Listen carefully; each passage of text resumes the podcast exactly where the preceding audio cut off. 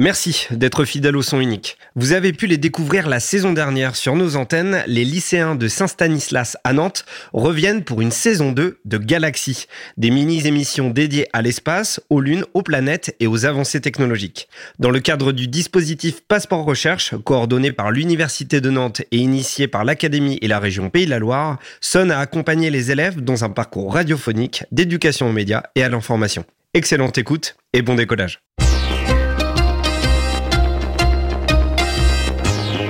Le rendez-vous spatial, Neil Sabour. Bonjour et bienvenue dans notre émission hebdomadaire Le rendez-vous spatial.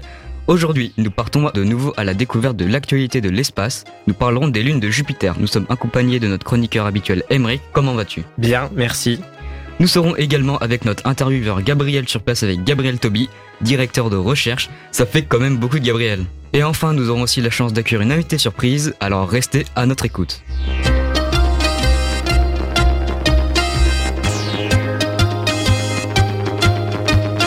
On va commencer avec toi, Emmerich. Peux-tu nous présenter brièvement les principales lunes de Jupiter? Au total, on compte près de 80 lunes, mais la majorité sont juste des gros cailloux. Ganyméde, Callisto, Io et Europe sont les quatre principales lunes de Jupiter, toutes découvertes par Galilée. euh, Galilée, c'est...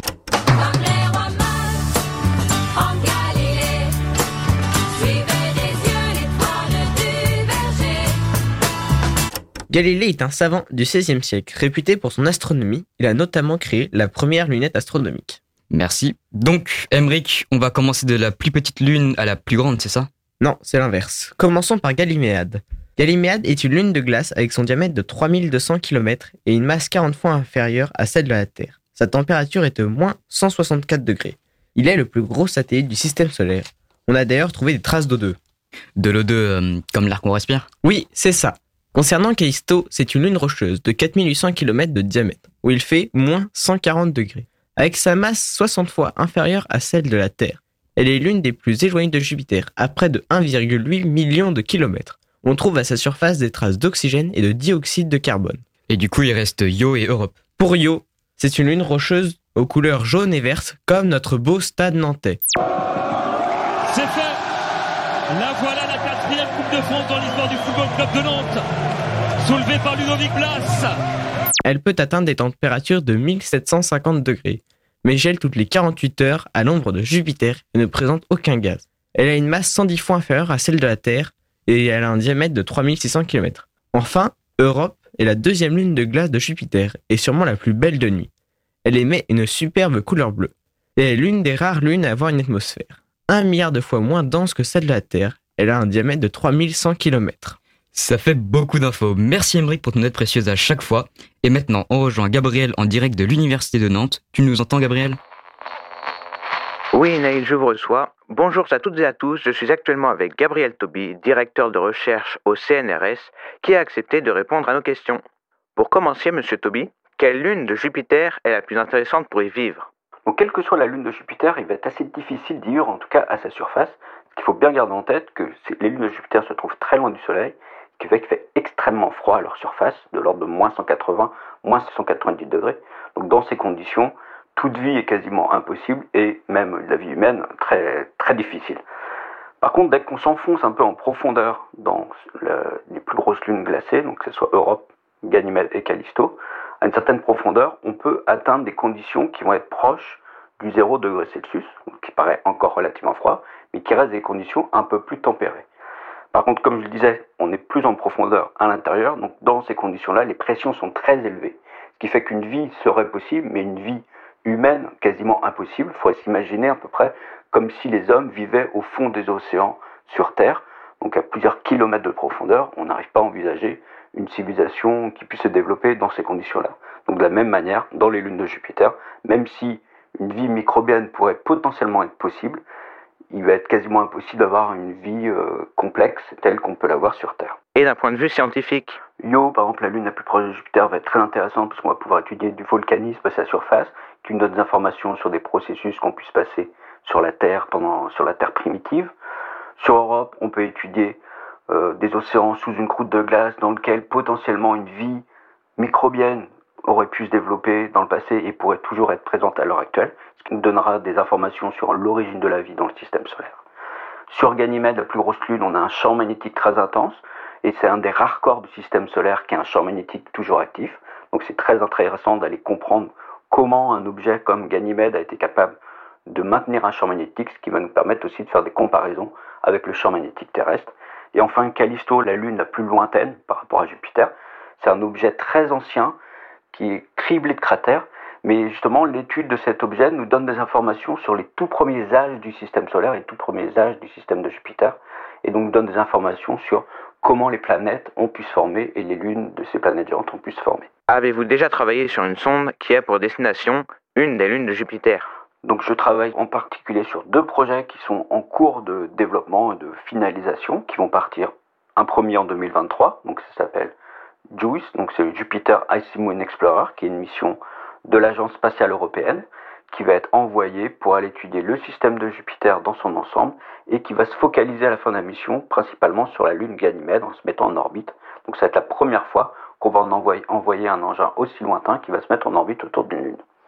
Et puis en parallèle, il y a une autre mission qui va partir en 2024 qui a pour objectif d'aller étudier Europe, comme son nom l'indique, elle s'appelle Europa Clipper, donc c'est une mission de la NASA sur laquelle aussi je, je, travaille actuellement.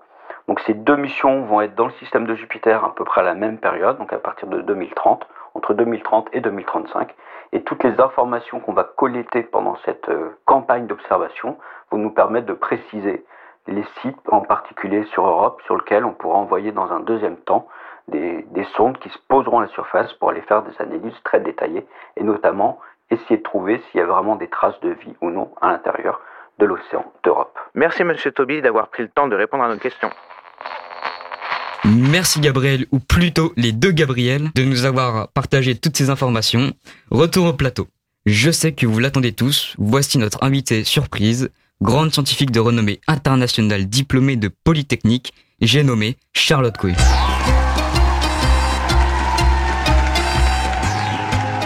Aujourd'hui, vous venez pour nous parler de la future mission Europa Clipper qui est un grand projet. Effectivement, un très grand projet. Elle partira en octobre 2024 pour une mission de trois ans. Elle a pour but d'étudier en survol plus précisément Europe, un des satellites naturels de Jupiter. Cette mission est une coopération entre l'Agence spatiale européenne et l'Agence américaine. Très intéressant. On a d'ailleurs une question de Béatrice Tuel à Nantes qui se demande pourquoi cette mission. Très bonne question, Béatrice. Alors, cette mission a bien évidemment un objectif scientifique. Grâce à la mission Galileo de 1990, on a découvert un océan liquide sous une surface de glace et pourrait donc avoir habité une forme de vie. Elle emporte 9 instruments scientifiques pour 82 kg sur un total de 6 tonnes. Elle sera lancée par Falcon Heavy, fournie par SpaceX. Mais Charlotte, comment les instruments vont fonctionner? Je, je suppose que vous n'allez pas brancher un énorme câble à la Terre. Tous les instruments vont être fournis en énergie avec des panneaux solaires. Mais cette mission, ce matériel, ce lancement, ces recherches, enfin, ça doit coûter très cher. Effectivement, comme chaque mission spatiale, le coût est énorme. Sans même prendre en compte le lancement, cela va coûter 3,1 milliards de dollars, soit un peu moins de 3 milliards d'euros. Malgré l'appui du Congrès américain, les finances manquent. Il faudrait faire une keynote litchi.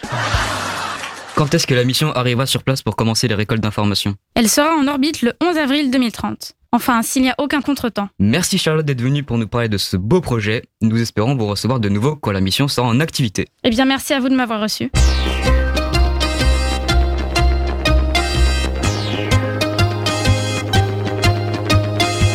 C'est donc la fin de notre émission et je vous dis merci. Merci de toujours être présent chaque semaine pour nous écouter. Ça fait vraiment plaisir. On remercie également nos invités Charlotte, Emmerich et Gabriel qui nous ont permis d'en savoir un peu plus sur les lunes de Jupiter. On se voit la semaine prochaine afin d'aborder le sujet des trous noirs avec Dominique Tachel. C'était le rendez-vous spatial.